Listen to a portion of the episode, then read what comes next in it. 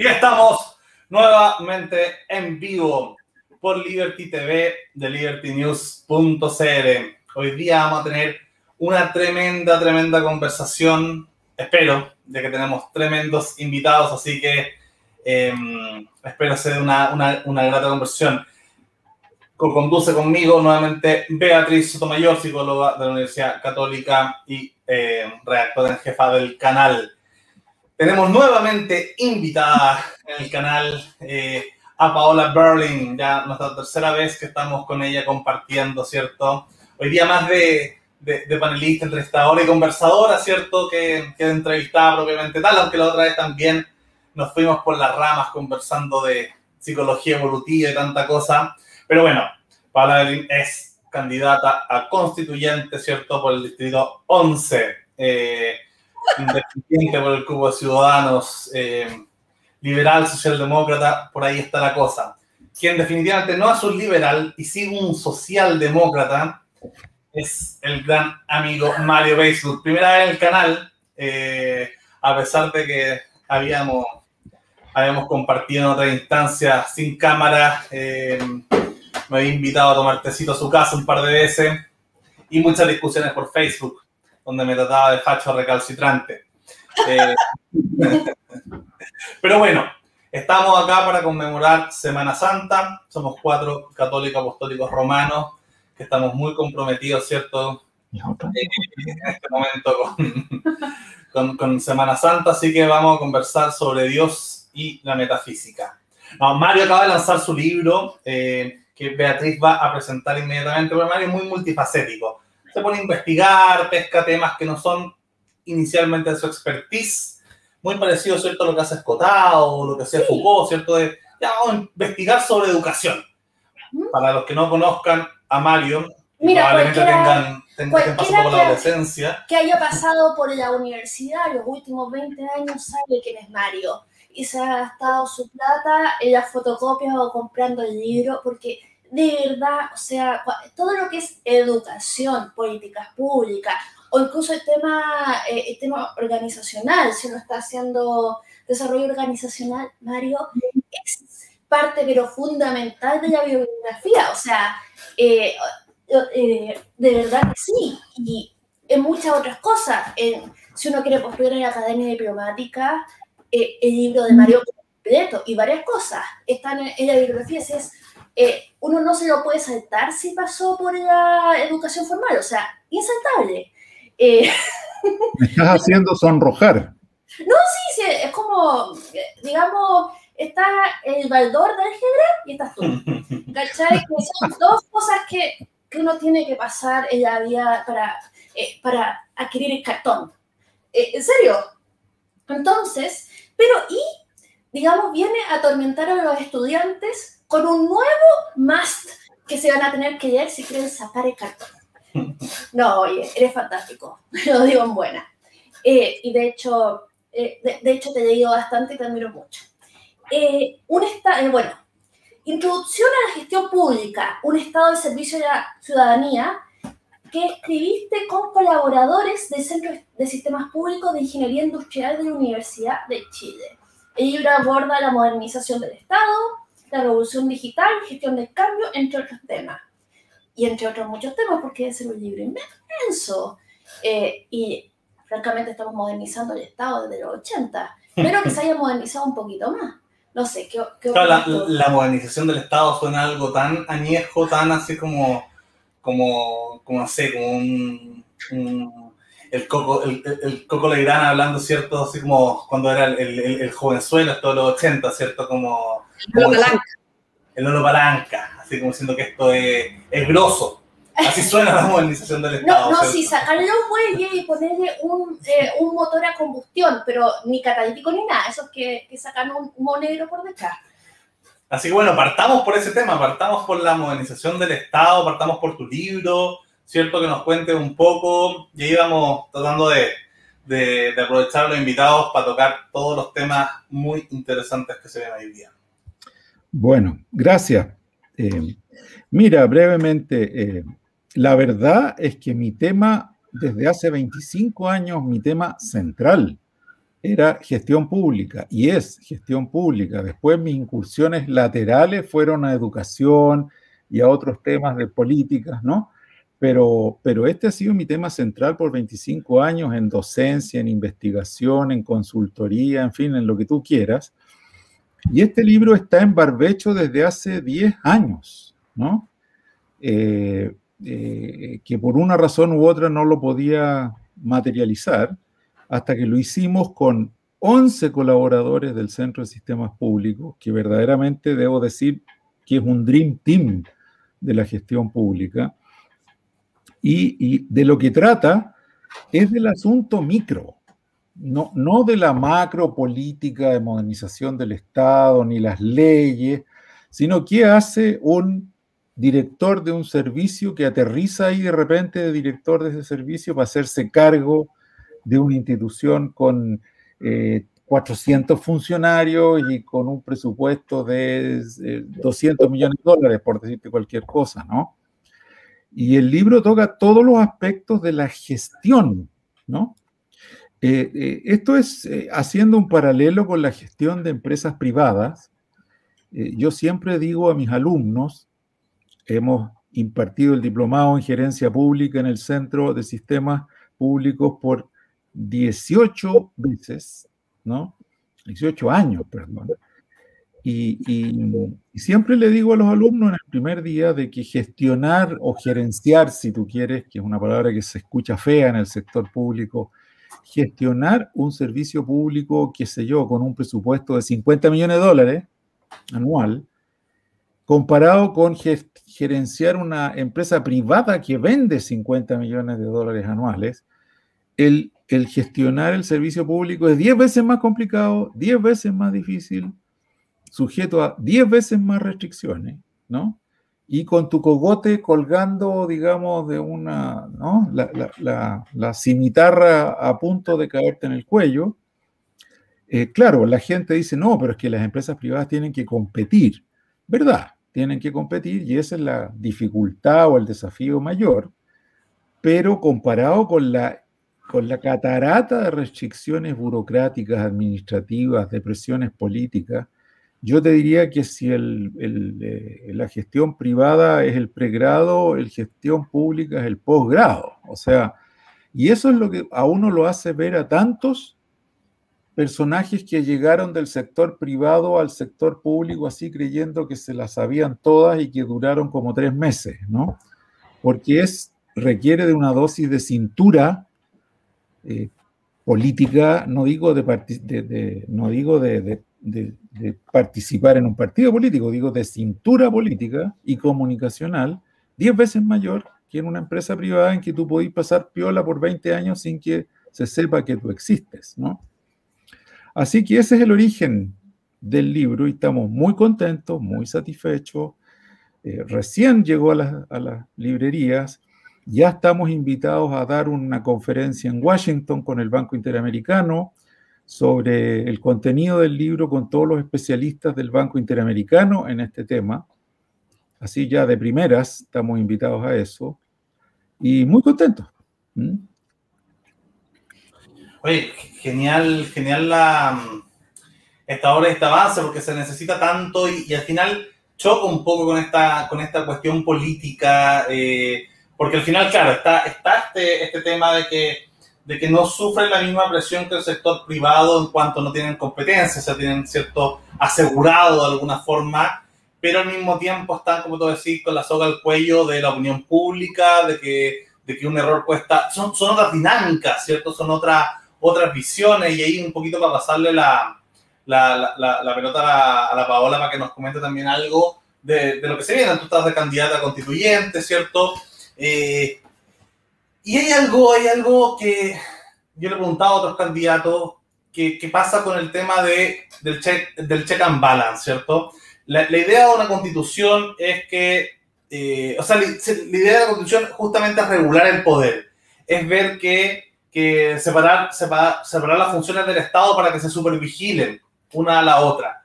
Pero el sector público tiene, bueno, tiene, tiene obviamente sus propios check and ¿cierto? Sus propias formas, la Contraloría y un montón de, otras, de otros organismos internos, la alta dirección pública, ¿cierto? pero eso ve quizás el lado más profesional que el que está viendo Mario. Pero hay otra parte que es la política, eh, que hay los partidos políticos que son finalmente quienes administran este poder, tienen muy poco, muy poco eh, contrapeso, porque yo entiendo que el Partido Comunista y la UDI para pocas cosas se juntarán, pero cuando tiene que ver con la acumulación de poder, ¿cierto? Eh, beneficioso para que de sus partidos, sus cúpulas puedan ordenar el resto de, mm, de, funciones hacia abajo, afecta a la administración pública, ¿cierto? Afecta, afecta todo, afecta las leyes, afecta un montón de situaciones, afecta la competencia, tú ahora estás eh, compitiendo, ¿cierto? Como independiente, eh, y me imagino que habrás visto la maquinaria y el poder que tienen los, los partidos políticos, y después esos que salen electos probablemente van a pegar el telefonazo, como decía Velasco, a, a, a Girardi le va a decir, bueno, oye, méteme en tal puesto, en tal cierto eh, servicio, méteme a esta gente. ¿Cómo crees tú, desde quizás la constitución, que se podría eventualmente solucionar eh, o al menos generar un, un, equilibrio que va a ayudar también a la administración pública, que va a ayudar un poco al, al mejor funcionamiento del Estado eh, al respecto? Es un tremendo tema, Lucas, y a mí me pasa que cada vez que hablamos de constitución en público, en estos conversatorios, entrevistas, o, cuando reflexiono sobre ese tema con, la cámara apagada, como que casi todos los caminos me conducen al Estado. No porque yo sea una estatista en el sentido de considerar que tenemos que hacer que el Estado sea el protagonista de nuestras vidas. Yo, tú lo decías, soy una persona liberal y por lo tanto creo que los protagonistas de nuestra vida tenemos que ser nosotros y que el Estado en, eh, tiene que meterse lo menos posible en términos de permitirme a mí y a cada uno de nosotros elegir el proyecto, la vida buena, ¿no es cierto?, que cada uno le, le, le venga bien.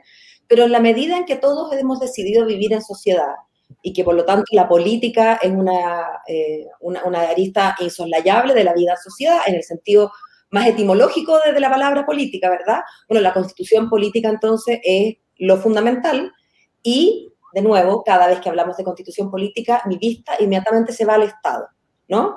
Eh, déjame hacer una pequeña reflexión en torno a los partidos políticos. Yo soy de los ciudadanos que he criticado a los partidos políticos. Hoy día mismo he estado criticándolos a propósito, o no a los partidos, pero a algunos partidos a propósito de esta indicación que prosperó incomprensiblemente para mí en, el, en la Cámara Baja en torno a congelar los intereses, ¿no es verdad?, a nosotros, los deudores de créditos para, para nuestras campañas. Creo que no, no, no, no vale la pena ni siquiera ahondar en las 23 razones que me parece que hacen impresentable una indicación así. Pero sí, yo como ciudadana, como ustedes, he estado en, en, este país por, por, mucho tiempo y he peleado a los partidos políticos, no ponen los ojos para arriba con los partidos políticos. Sin embargo, creo que es justo decir que yo creo que los partidos políticos hacen una labor importante y deben existir y deben existir más y mejores partidos. Yo creo que los partidos nuestros están al debe, eh, son, bueno, partidos relativamente nuevos. Hay que recordar que tuvimos un, un lapso, ¿no?, de, de, sin partidos políticos. Y por lo tanto, estos partidos políticos están cumpliendo una edad más o cercana a la adolescencia, ¿no? Entonces, todavía no son partidos adultos, por lo menos no se comportan como tales. Pero insisto, la manera en que tenemos que participar eh, primordialmente en el quehacer público me parece muy sano que sea a través de los partidos políticos en la medida que estos sean democráticos, transparentes, que la, accountability, ¿no? el check and balance, aquí los checks eh, por parte de sus eh, militantes o de la ciudadanía eh, estén presentes.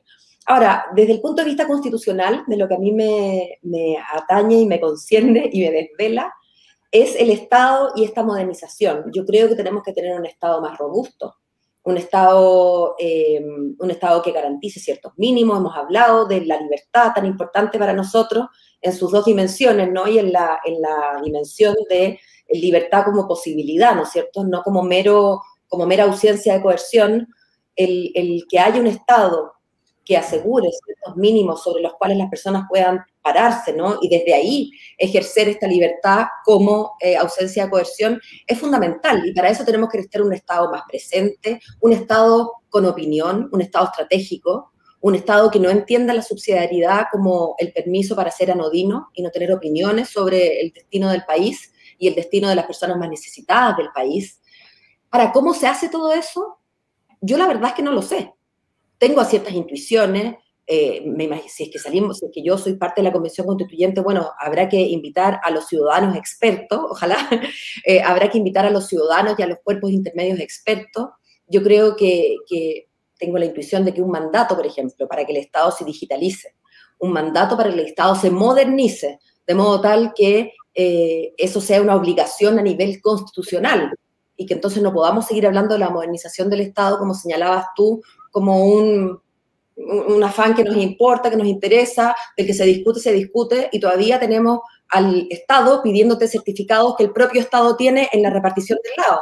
Eso no se condice con un Estado en el siglo XXI, no, no, no se condice con, con los estándares que merecemos los ciudadanos en un país con el desarrollo del nuestro en este año, ¿no? En este siglo. Ahora, insisto, ¿cómo se hace eso? Yo no soy especialista y bueno, tengo la suerte de tener a Mario más o menos cerca para cuando me toque hablar de esos temas o, constitucionalizar. ¿Cómo se dice? Si uno cuando hace leyes legisla, cuando hace constituciones, constituye.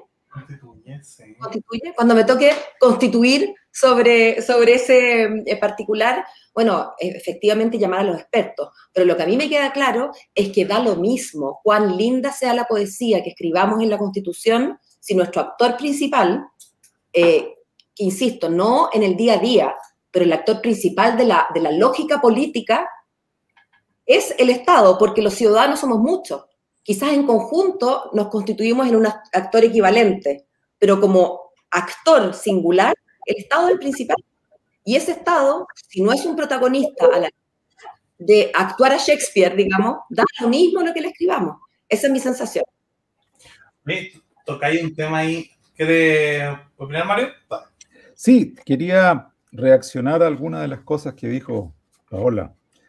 Mira, el, problema, como ella señaló, es cómo aterrizamos en la Constitución algo que sea, que tenga algún nivel de concreción, ¿no? O sea, que no sea el puro, ¿no? Vuelo de luces.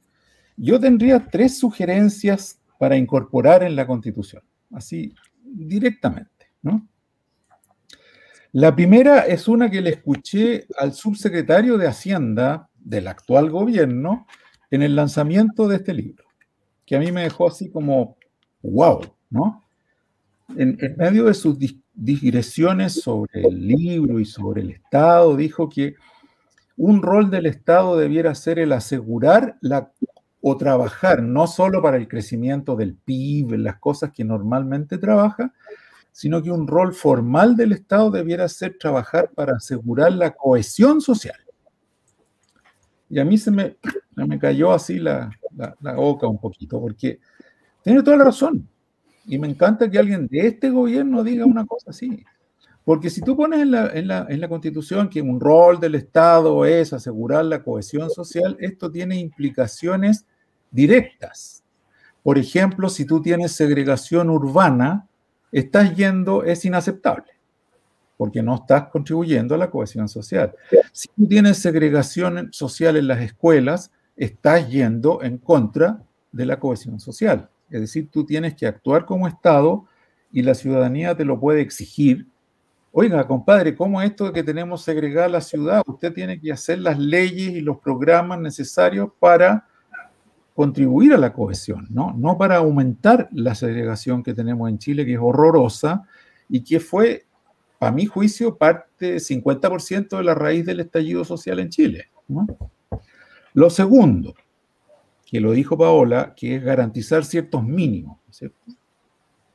Hablemos de un mínimo, salud. Yo estoy trabajando con un grupo de personas para armar una propuesta programática en salud y después de haberle dado muchas vueltas al asunto, y ya lo han mencionado otras personas, en salud los chilenos debiéramos ser todos con derecho a un programa universal y garantizado de salud. Nada de cuestión. nada de andar pagando el 7%, que FONASA, que la cuestión. Tendríamos que hacer lo que se hace en Inglaterra. Punto.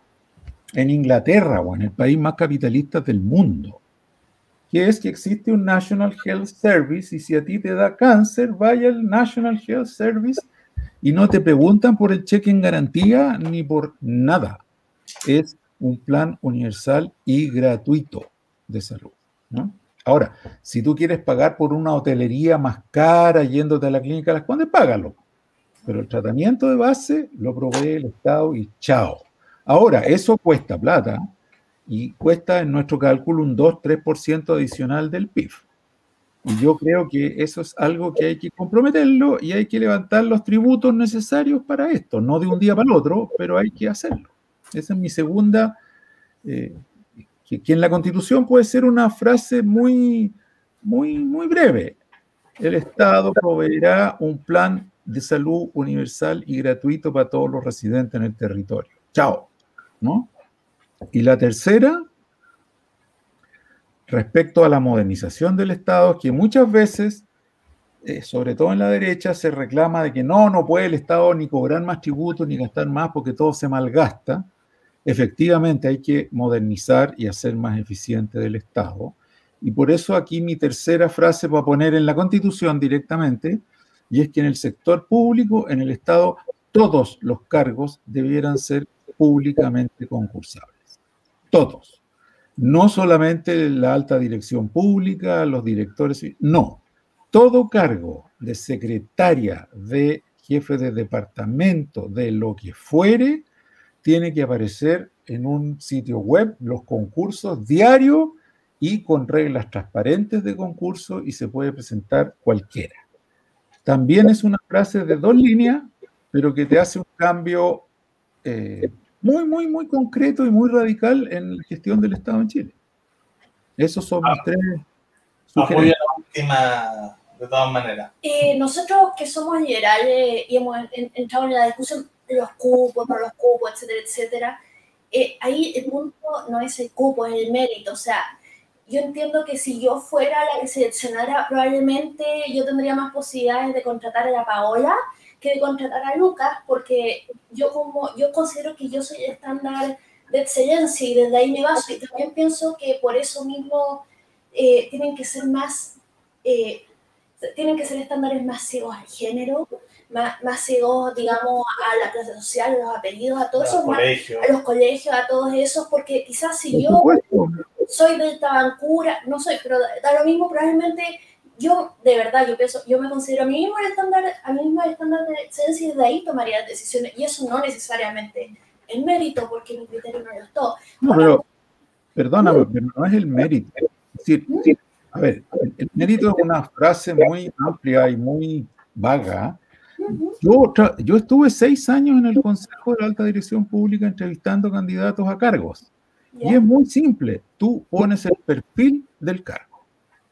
Para ejercer este cargo, la persona tiene que, voy a decir cualquier ejemplo, ¿no es cierto? Tiene que haber trabajado a lo menos 10 años en cargos de administración eh, público-privada, tiene que, ¿no es cierto?, tener capacidad de liderazgo, tiene que tener esto, lo otro y lo demás allá, y en función de un perfil del cargo es que se concursa a los distintos cargos y los perfiles son muy distintos para una secretaria que para un secretario administrativo, que para el fiscal y que para el director del servicio, ¿no? Y se hace, se logra simplemente definiendo los perfiles de cargo, cosa en la cual ya hay amplia experiencia.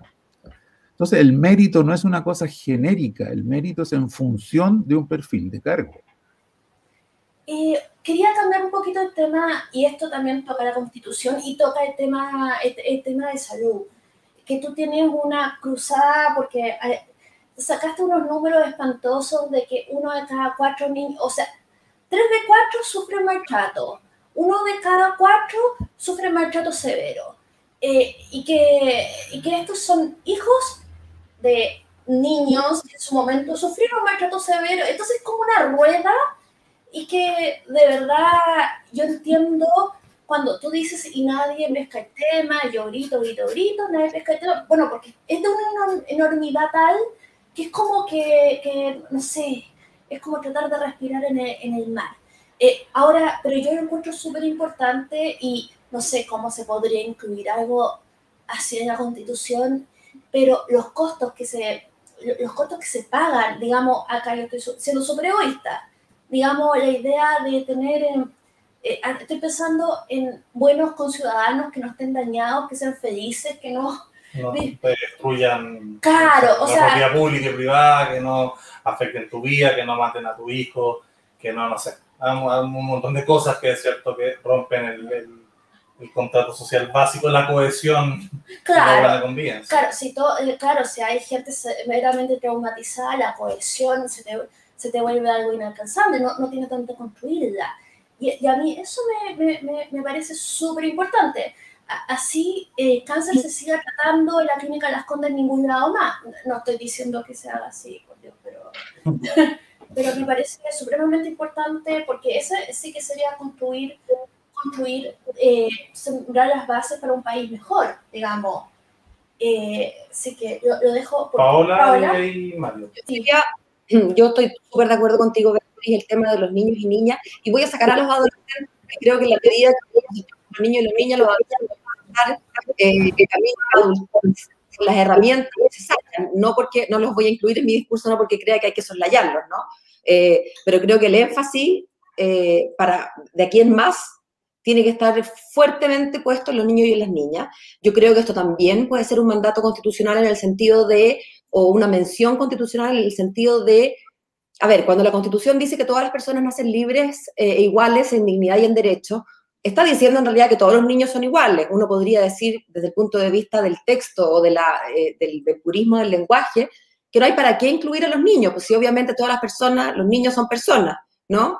Eh, lo mismo podríamos decir de las minorías, ¿no? Porque si las minorías son personas, creo que no tenemos dudas sobre eso, espero. Entonces, dicho eso, bueno, están protegidos en la Constitución. Y sin embargo, como las constituciones existen en los países concreto en situaciones concretas y sabemos que la infancia en Chile hoy y las minorías en Chile hoy son grupos preteridos, son grupos más dejados atrás, me parece que merecen entonces tener una mención explícita y expresa ¿no? en nuestra constitución. Dicho eso, yo creo que la gran bajada de esto, eh, Beatriz, lamentablemente es la política pública, o afortunadamente, no lo sé, pero es la política pública, no es lo que podamos eh, dejar escrito solamente en la constitución. Y a veces pienso que como en Chile, en Chile hay cosas que hemos hecho re bien. Pienso en el doctor Monkeberg, que ustedes son mucho más viejos, ¿no? o sea, mucho más jóvenes, Mario y yo nos acordamos más de eso, pero de cómo la conceptualización y la, el conocimiento científico de que la leche era un alimento fundamental para nuestros niños y niñas, y eso se metió en el ADN. Y hoy en día no hay niño que no tenga su leche que no, no puede ir a buscar a su consultorio la leche. Esa es una cosa que hicimos sensacional, acompañar en el fondo desde el Estado a las madres en su maternidad inicial, enseñándoles que la leche y entregándole a aquellas que no podían solventar, ¿no es cierto?, la leche como una, un, un requisito sine qua non para cualquier crianza exitosa. Luego, otra de las cosas que creo que es ejemplar es el tema de nuestras vacunas. Y no me refiero eh, puntualmente a, a, la maravilla de vacunación en la que estamos inmersos, sino en general. Los niños de Chile tienen índices de salud neonatal impecables, la mortalidad de neonatos en Chile es bajísima, o sea, es de un estándar, pero súper, súper top, y nuestros niños son vacunados hasta su, su, hasta toda su, digamos, su infancia y su adolescencia con las vacunas ministeriales sin falta.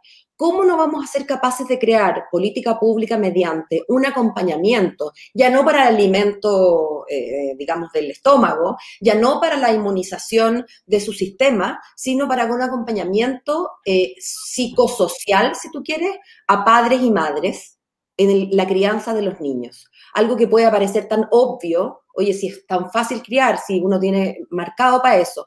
Bueno, quizás viene marcado para eso cuando uno es un mamífero no humano yo entiendo que la, maternidad, pues, evidentemente es un instinto, ¿no? Y, hay, para los que nos gusta la evolución, sabemos cómo funciona la oxitocina y cómo uno se enamora de los hijos, pero también sabemos que hoy en día la modernidad pone sobre nuestros hombros ciertas complejidades que no teníamos antiguamente y también ciertas exigencias que tampoco teníamos en las cavernas. Y por lo tanto, ¿cómo no va a ser importante sabiendo además lo desigual que es el ingreso en Chile y por lo tanto lo desigual que es la situación en que yo pude criar a mis hijos, versus muchas señoras Juanitas o muchas chiquillas Juanitas que fueron madres, no sé, a los 20 o antes, ¿cómo no va a haber un acompañamiento del Estado para aquellas familias que necesiten criar a sus hijos? ¿Qué mejor inversión? O sea, yo no soy capaz de pensar en una mejor inversión, porque si tú haces eso bien, en 15 años diste vuelta a este país.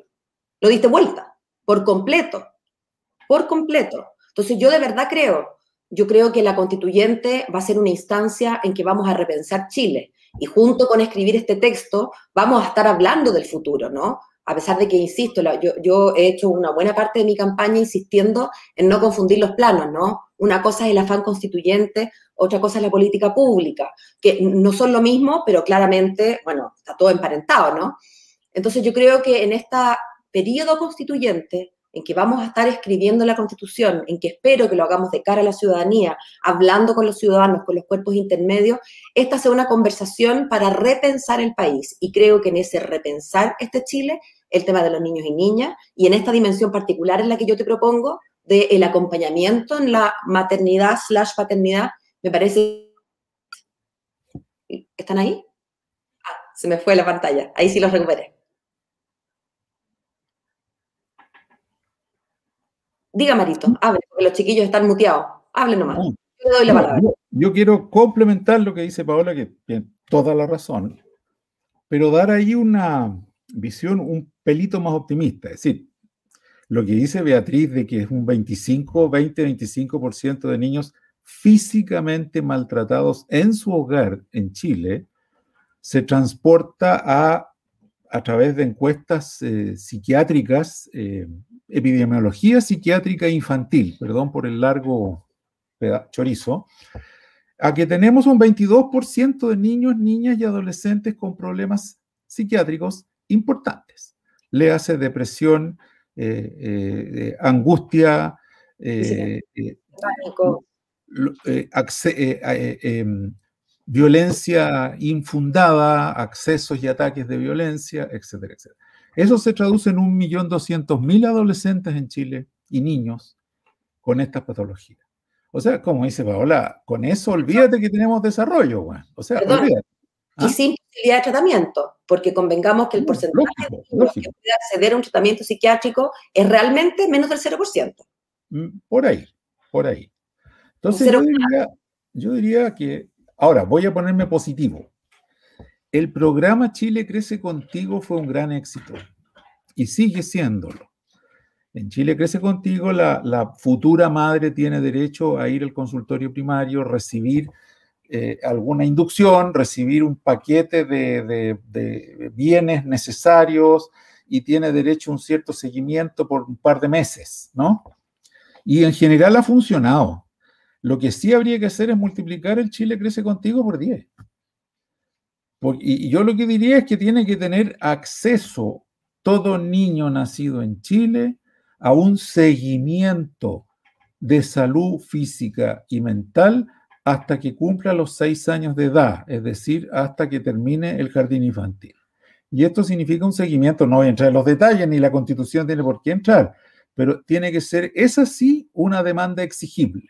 Oiga, el Estado me comprometió a través de la Constitución que me diera un seguimiento físico y mental a mi hijo. ¿Dónde está? Y esa, como dice Paola, debiera ser lejos la primera prioridad presupuestal de Chile. Lejos, antes que la infraestructura, antes que la salud adulta, antes que la educación escolar o universitaria, lo que tú quieras. Ese era mi tema, mi punto. Yo quería también pasarlo ahí a, otra temática. Eh, hoy día nos pusimos al día, Mario, con, un debate que me habías mandado que viera, ¿cierto? con Harari. Con Harari y, Michael Sandel, ¿cierto? Ah, Yo lo teníamos pendiente también y lo vimos hoy día. Eh, muy bueno. Eh, y me quedo con, con, con, dos cosas. Uno, sobre todo porque cuando vino el estallido social, ¿cierto? Eh, tú, Mario, hablaste justamente de que la solución era un, eh, un cambio al mundo socialdemócrata. O sea, que Chile tenía que dar esta evolución a ser socialdemócrata y por tanto dejar de ser neoliberal. Después de, ¿cierto? de muchas discusiones, de, mucho, de muchos cambios de, ¿cierto? De, fechas de elección, de nuevo cambiar la fecha de elección y, lamentablemente tampoco tenemos, sabemos ciencia cierta si nos toca en mayo ahora eh, esta elección, pero esperemos por el bien de la psicología de la Paola que sí, Eh, no, ¿cierto? No, no, no, nos vamos a ver enfrentados a una discusión y más o menos cómo se reparten, según los analistas políticos y electorales, cómo va a dar la cosa. Va a haber un consenso no socialdemócrata, pero al menos socioliberal, si uno quisiera. Más, parecido a la constitución que le hubiese gustado a Ricardo Lagos, creo yo, que la que firmó. Eh, y de alguna manera, quizás lo más interesante que dijo Sander en este debate era justamente definir a la... Él criticaba mucho, ¿cierto?, el, triunfo de, los populismos de derecha por, por una mala gestión política y cultural de la centroizquierda. Harari obviamente no estaba de acuerdo eh, propiamente tal, pero, pero tocaba harto el punto de, y me gustó mucho la definición que hizo Sander de qué es la socialdemocracia. Porque claramente no son marxistas que quieren la revolución eh, proletaria, no quieren instaurar cierto una dictadura proletaria, no quieren alcanzar el comunismo como finalidad, eh, pero siempre faltaba, bueno, ¿qué quieren? Y yo hoy día, lo, por primera vez después de haber escuchado mucho ser demócrata, como que lo entendí. Básicamente un contrapeso al poder del capitalismo, o de los capitalistas más que el capitalismo quizá. Eh, ahora, eso es negativo, ¿cierto? Porque no, más que proponer un algo, están diciendo, bueno, por el puro bien del check and balance, sería bueno tener cierto estado de bienestar. Entonces, ahora que lo escuchaba justamente, me gustaría preguntarte, Mario, ¿qué motiva más a esa, a esa izquierda socialdemócrata que podría representar Sandel de alguna manera o tú? ¿Motiva más bien hacer un, un, un, un contrapeso al capitalismo porque tienen mucho poder?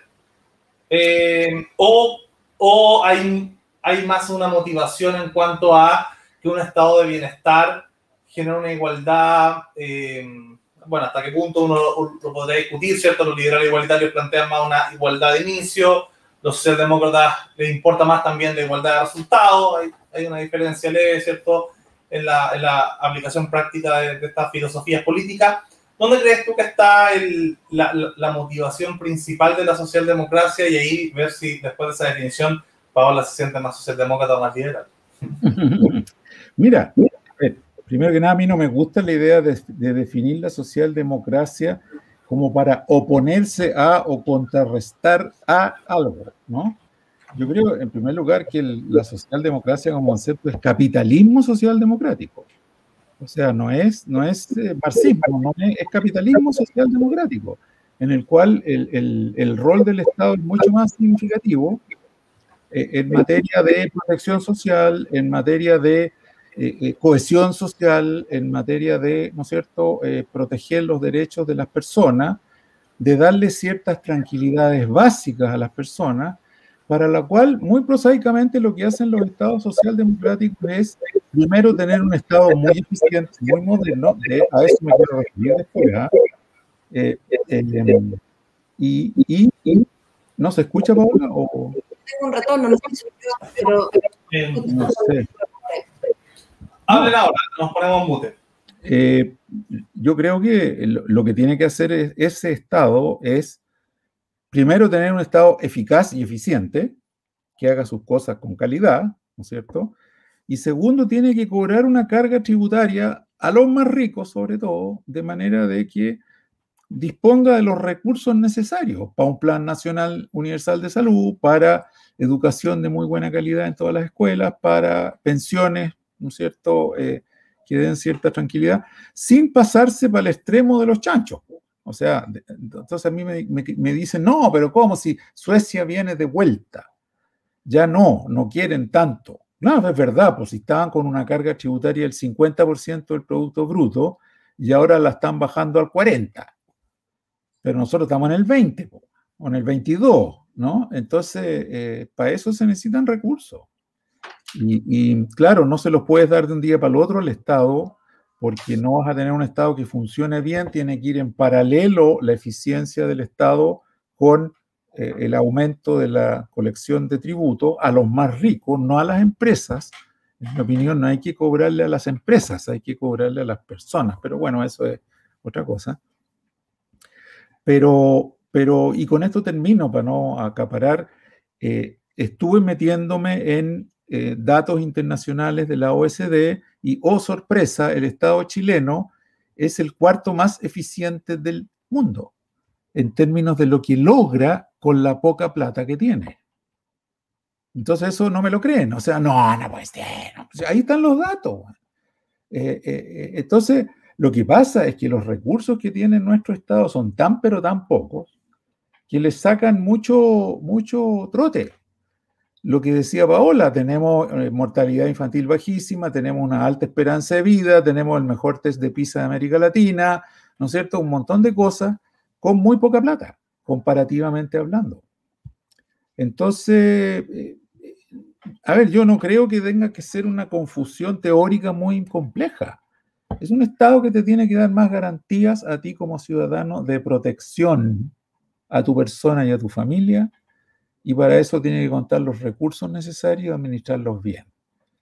Sería todo. Ahora, políticamente la socialdemocracia en Chile, la centroizquierda en Chile y en el mundo están hechas pedazos, políticamente hablando, lamentablemente. Están, hechos talco y no, y como lo decían Harari y Sandel, no solo en Chile, ni mencionaron a Chile, están hechas por talco en el mundo, ¿no? Fueron atrapadas por el populismo de derecha en un lado y, la derecha capitalista empresarial en el otro y no quedó nada al medio, ¿no? Bueno, eh, mencionaron Chile en el debate solo para decir que se habían conocido, ¿cierto?, en, Chile, en la Antártida, en un viaje, porque habían estado al menos la última vez. Y había una diferencia ahí generacional que también marca un poco la diferencia generacional de Mario y la Paola, ¿cierto? Eh, y era interesante porque se hablaba de alguna forma de una, de, yo creo que de una añoranza de la, de la old left, no es que estoy tratando a Mario de, viejo, ¿no?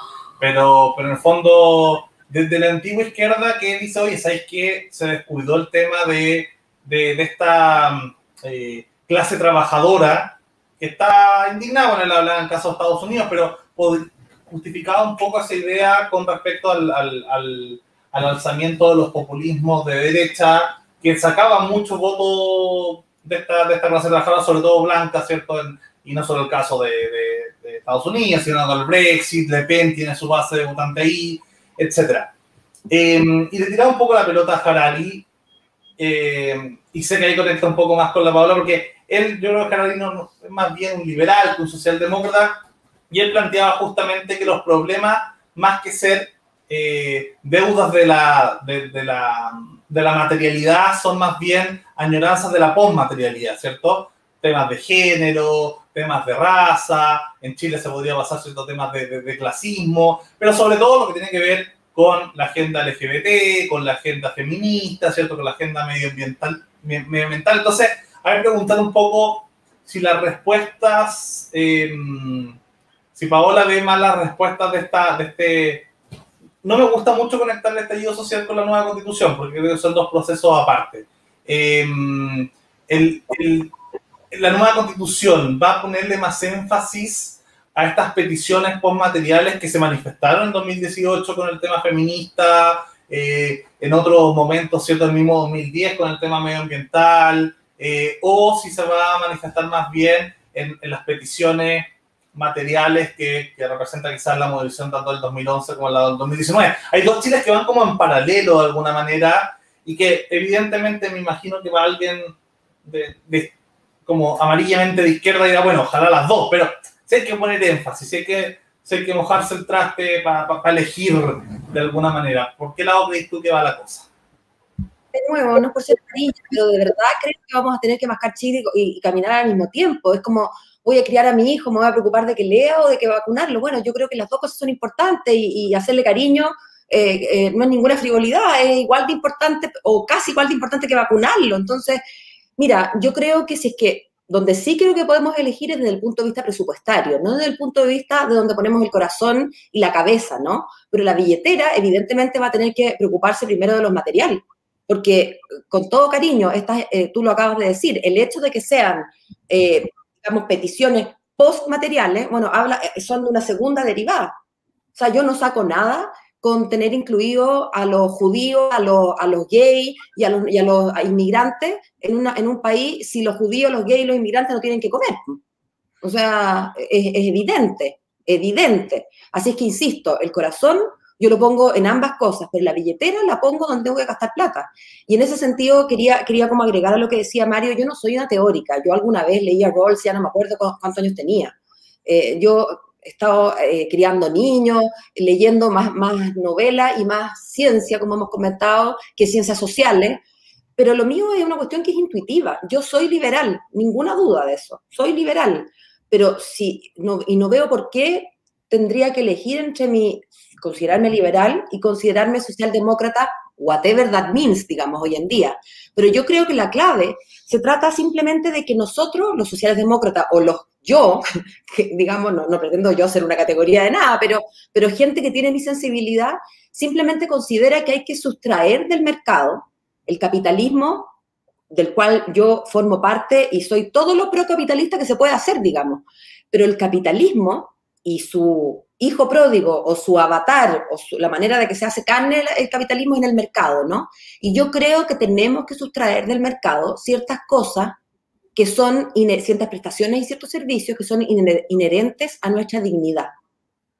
Y desde ese punto de vista soy completamente no capitalista respecto de aquellas cosas que creo que tenemos que sustraer del mercado para darle a las personas ciertos mínimos. Hablamos de salud, yo eh, no hemos hablado de educación, pero bueno, qué mejor que Mario para hablar de eso, y de todas las demás cosas para que esas personas crezcan y después decidan si quieren ser capitalistas, si quieren ser socialdemócratas, si quieren ser liberales. Me parece que todas esas discusiones son de segundo orden y que tienen, y que eh, antes de discutir esas cosas yo le tengo que dar a las personas la, el, el desde, para pararse sobre el desde y decidir, ¿soy liberal? ¿Soy no sé qué? Bueno, la persona que se... Yo, yo de esto he hablado mucho. Ayer le daba el ejemplo a un grupo de mujeres con que me tocó hablar.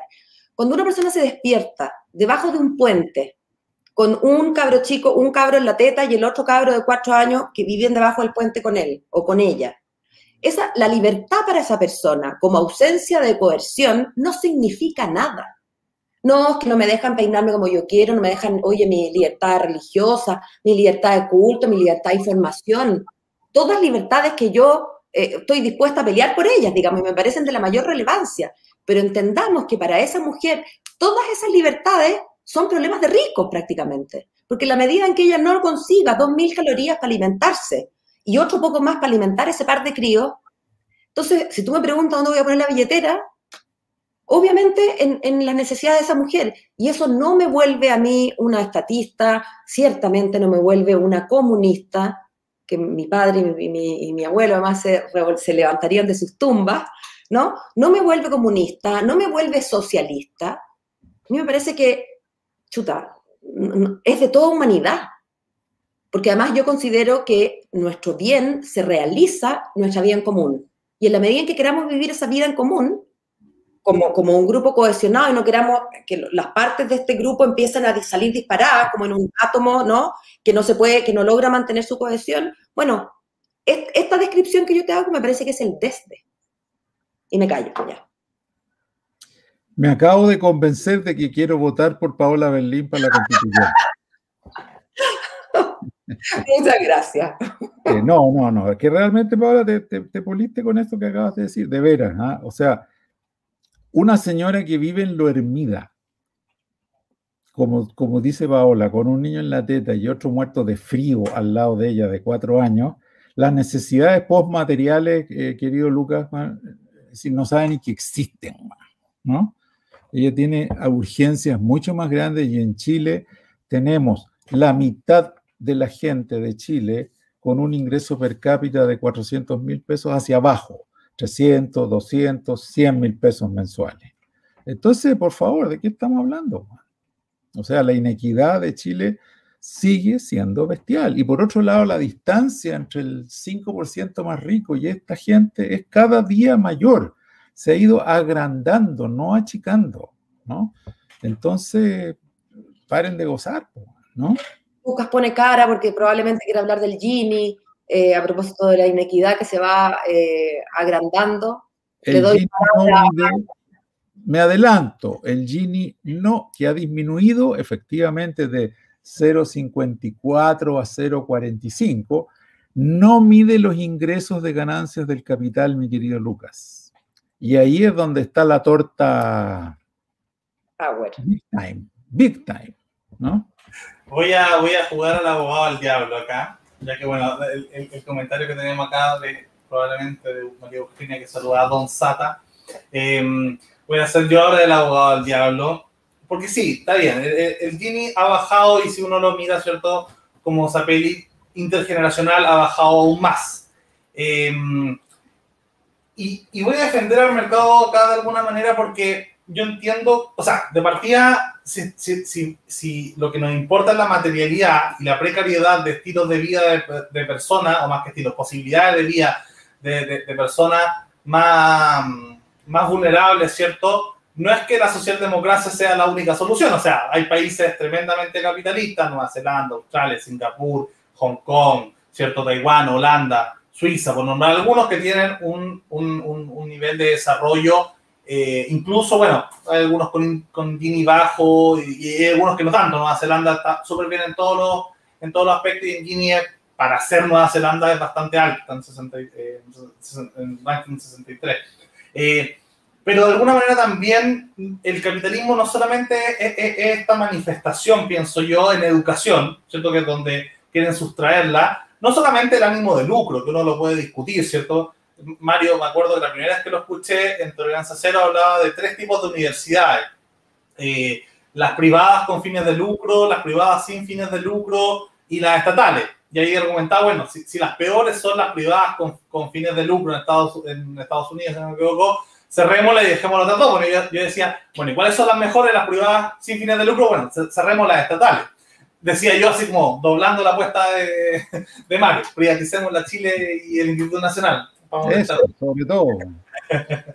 eh, pero, pero de alguna forma también ese, ese, ese capitalismo, eh, ese libre mercado cuando se manifiesta en educación, por ejemplo, es, es, una, mm, e, e, es una motivación humana, ¿cierto? Mea, mea evolutiva, ¿cierto, Paola? Eh, de decirse que no tenemos tanto una respuesta. No, yo no puedo decir, sé que a Mario le, le, encantan los expertos y los estudios comparados, pero, pero de repente hay cierta, cierta fatal arrogancia y llegar a decir, este es el modelo educativo que, que mejor funciona, anulando la posibilidad de otros que quizás eh, en competencia lleguen a funcionar. Yo podemos discutir el tema del lucro, yo personalmente lo transparentaría, pero en el fondo la, la, la competencia del libre mercado con lucro, sin lucro, pero, pero al menos puede ser transparente eh, o sea, sé que yo lo debería ser transparente, pero la posibilidad de, de tener diversidad de proyectos eh, en, educación puede ser desde un punto de vista eh, un poco menos soberbio de decir, oye, es que este es el modelo, el laico, que, que, puede ser el mejor en este momento, el que la lleva en Finlandia, ¿cierto? Pero al año siguiente la lleva otro en Singapur, no sé. Entonces, no podemos saber, y, y, y desde del Estado central, sé que ustedes no quieren una educación chavista, pero, pero de alguna forma la, el mercado de abajo hacia arriba responde mucho más rápido ante las innovaciones que cuando va desde los expertos hacia abajo que tienen que medir 12 años los temas. Entonces, ahí es donde yo, yo difiero del, del tema del mercado y la educación, de cómo sacarlo. Eh, el que manda en estos temas, evidentemente, yo te puedo hablar desde mis intuiciones. Eh, yo no tengo ni un problema que el mercado responda con, con, la velocidad con que efectivamente responde el mercado a la moda, a otros bienes, digamos. Pero cuando la educación es lo que está en juego, me parece que es un poquito caro, oneroso en términos de vidas humanas, librar al mercado, digamos, viendo los resultados. Porque si nos equivocamos con, como con, con, el mercado de los vestidos, filo, alguien se quedó acachado de vestido, nadie se los compró y listo, ¿no?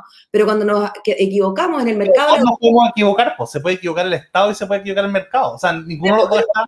Sí, sí, Lucas, pero, pero por eso que yo creo que hablar o buscar el mejor, mejor, mejor, el mejor, mejor, mejor sistema nos puede llevar a probablemente quedarnos en la inacción para siempre. A mí, y, y insisto, le doy la palabra a Mario, me parece que en estas cosas es mejor copiar, agarrar lo mejorcito de acá y vamos viendo.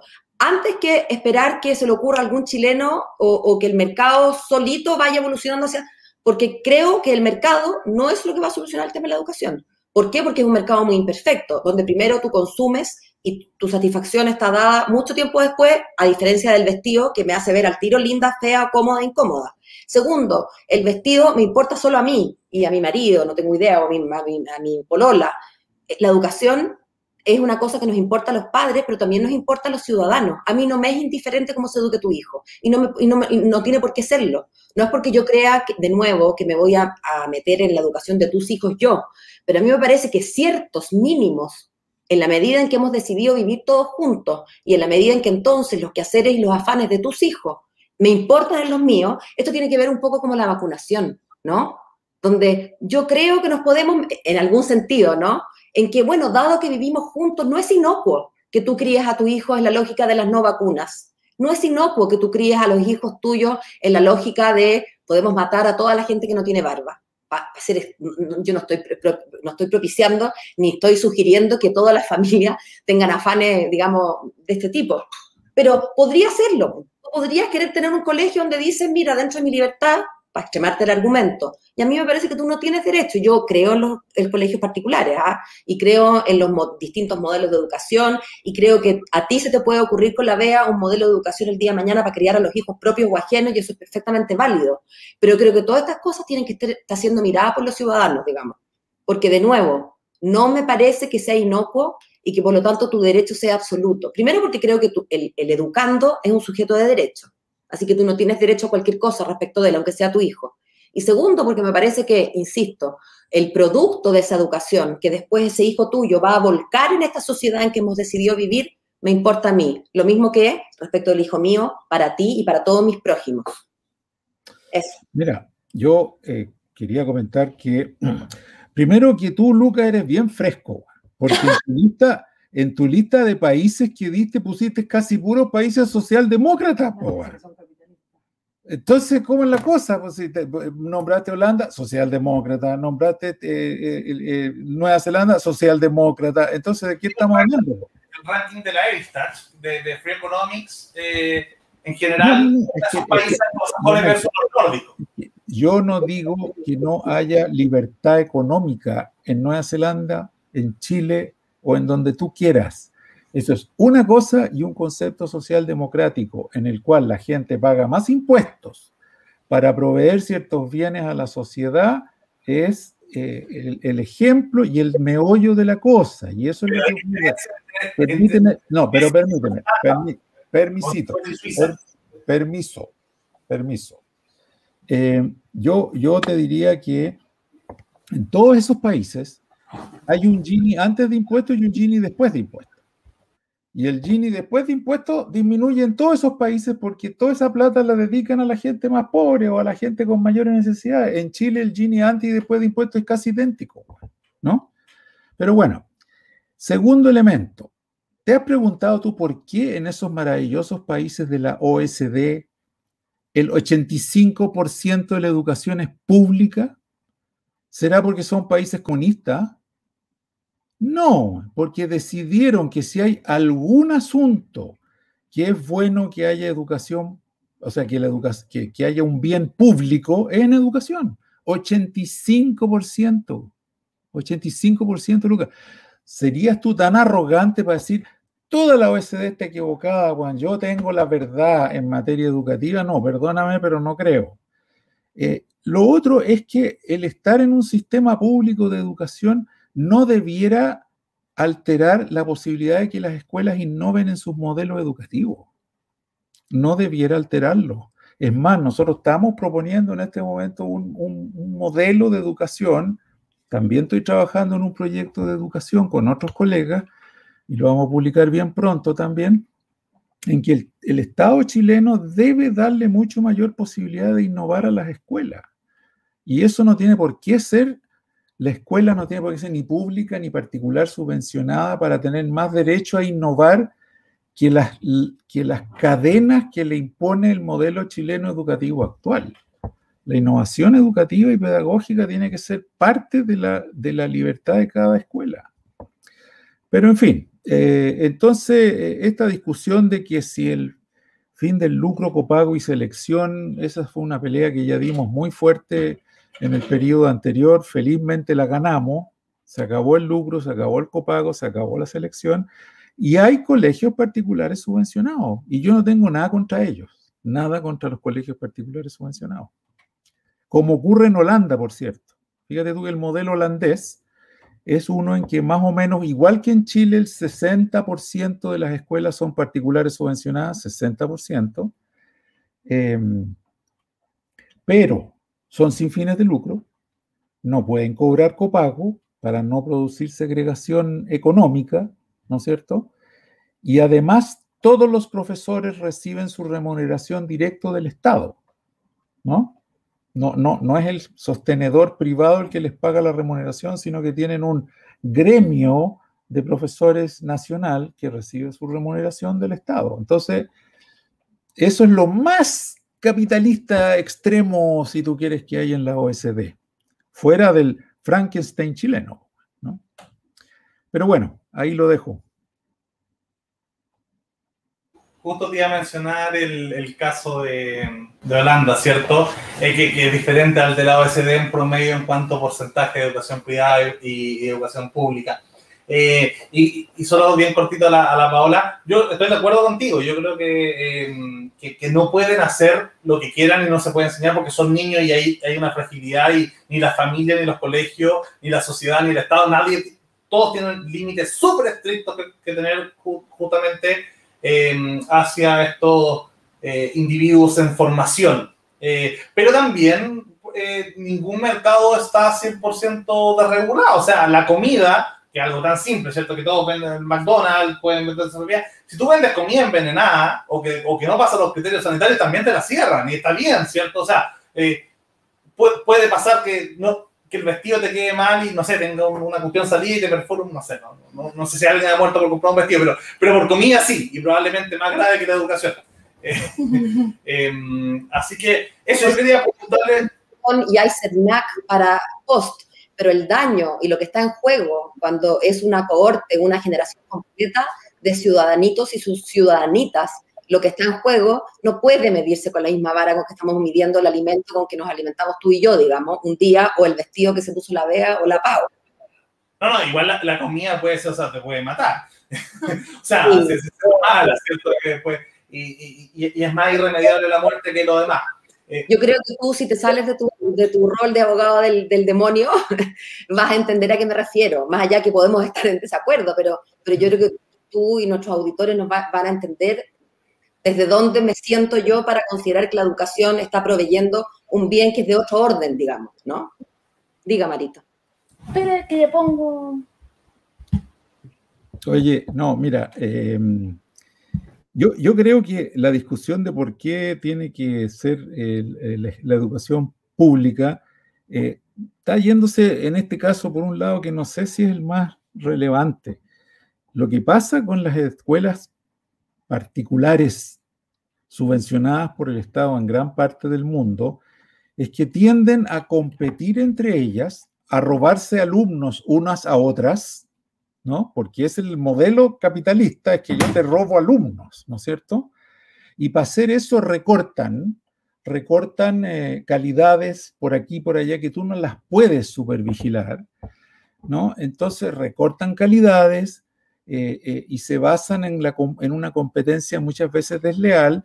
Muchas veces en Suecia, tú sabes que Suecia privatizó mucho de la educación y tuvieron que volver para atrás porque estaban quebrando, o hacían el negocio y se iban para la casa. Entonces, cuidado, cuidado con, con, con lo que debe o no debe ser una escuela. Pero en fin, yo creo que es una larga discusión que, tal vez debiéramos haber dedicado todo el programa porque es una cuestión muy compleja en lo que es la educación pública o no pública, con lucro, sin lucro, sin copago, sin selección. Por ejemplo, ¿tú le darías a las escuelas la libertad para seleccionar a sus alumnos, Lucas? ¿En aras de la libertad?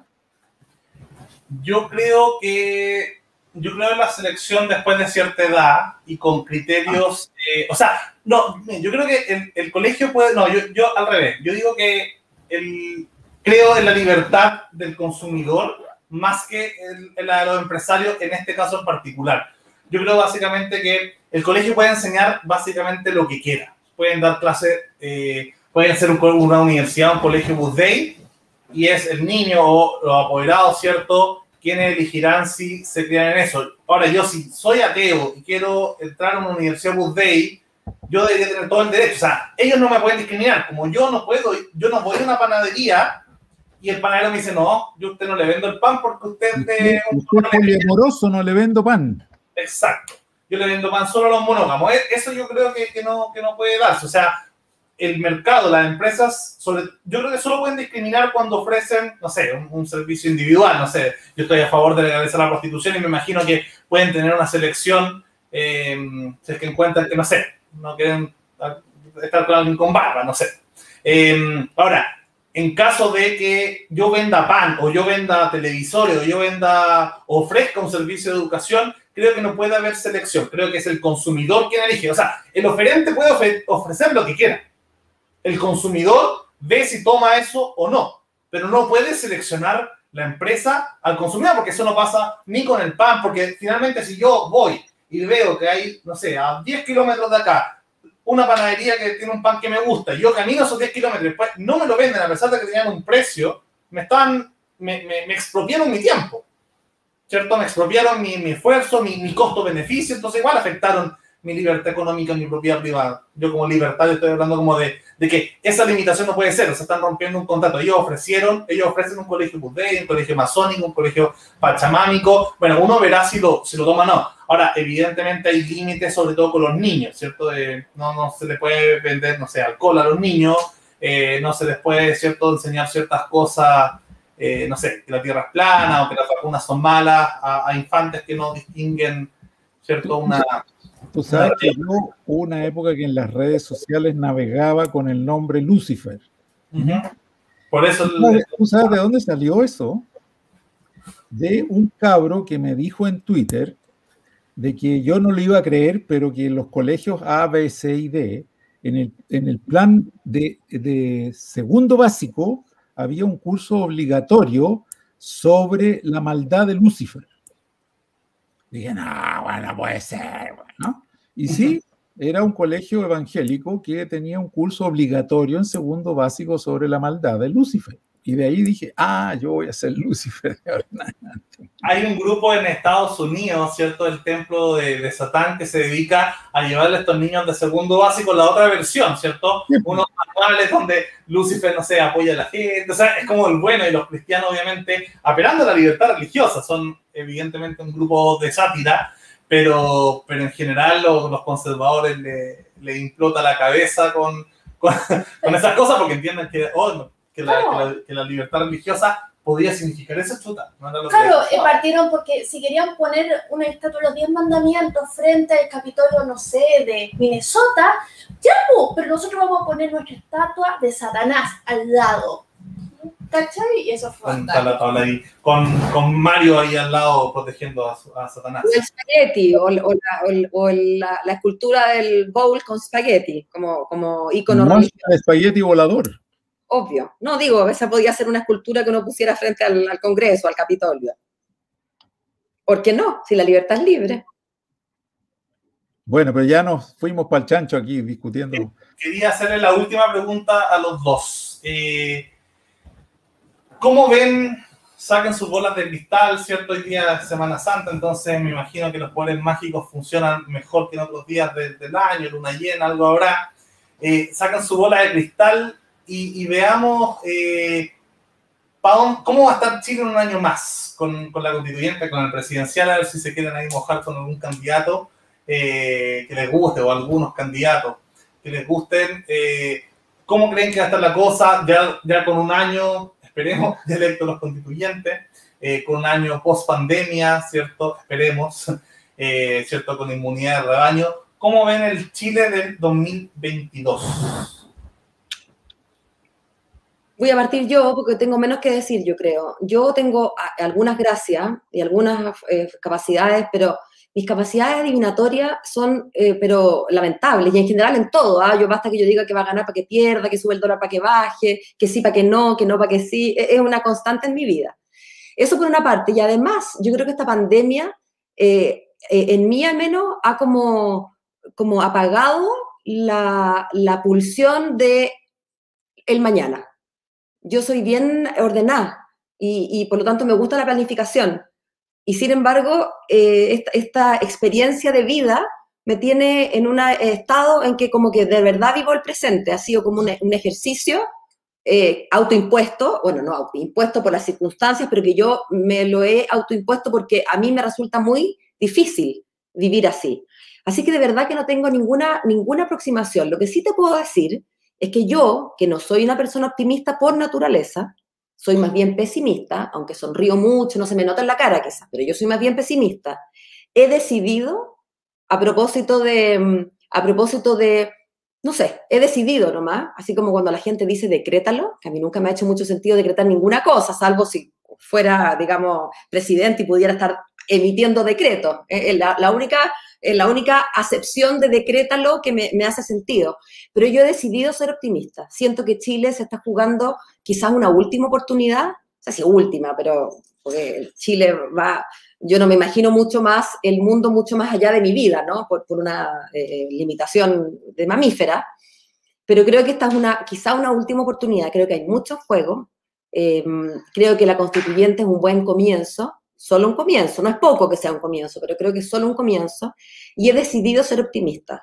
No, lo que no quita que, que eh, yo soy un poquito vieja, como he dicho, para ser demasiado, demasiado optimista y no soy ingenua Creo que el proceso constituyente va a ser una cuesta arriba, va a ser un bicicleteo permanente eh, en su vida.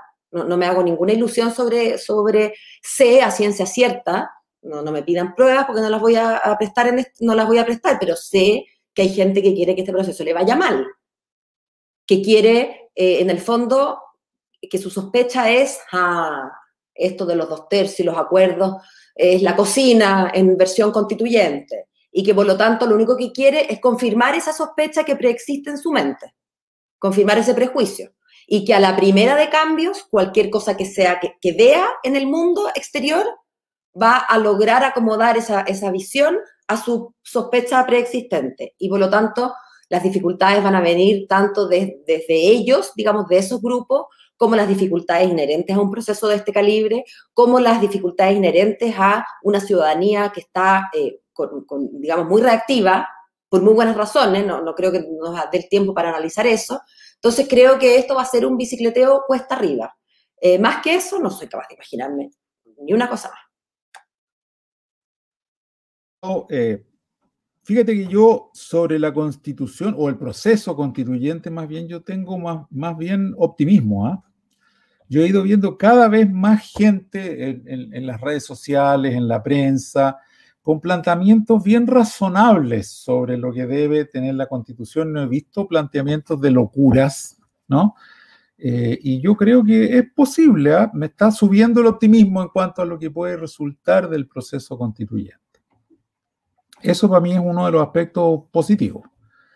Por otro lado, eh, no creo que lo vayan a lograr en un año ni con fleco. Yo creo que al final el país se va a encontrar con que va a tener que hacer una reforma para extenderlo por otros seis meses o quién sabe cuánto, pero ese es otro asunto.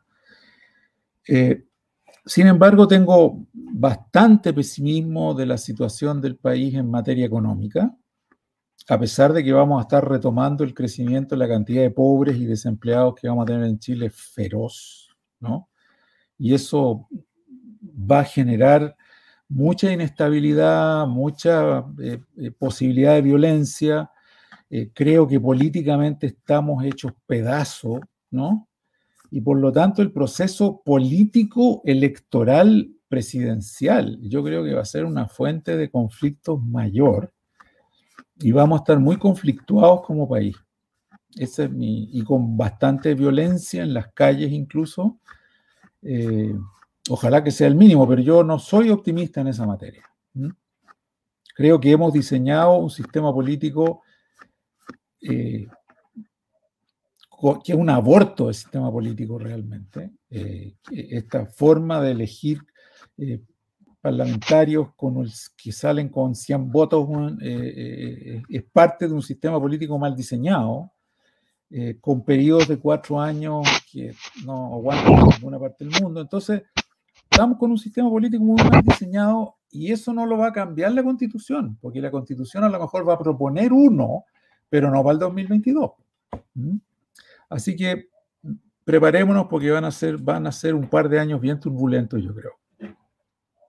Eh, Paola, Mario, ha sido eh, tremendo tenerlos hoy día acá, se agradece mucho Mario la, la disposición, eh, más que invitado también a que hablemos de educación prontamente, si, si te da el ánimo eh, de ring ahí, y a la Paola obviamente más que invitado. Bueno, ahora vamos a extender la, la invitación ahí más, por si quiere volver a aparecer ya en esta extensión de campaña, más que invitar al canal. Bueno, entre la extensión de campaña y los dos años que va a tomar la constitución, porque yo estoy segura que va a salir elegida, bueno, yo me comprometo a irte a ver a la clínica de reposo te voy a, y, y te voy a llevar quequitos para después de este tremendo sacrificio. ¿Verdad que sí? Y yo feliz de haberlos tenido los dos y pucha, ha sido fantástico y de tener una, poner una cara al autor de tantos libros que además... Citó.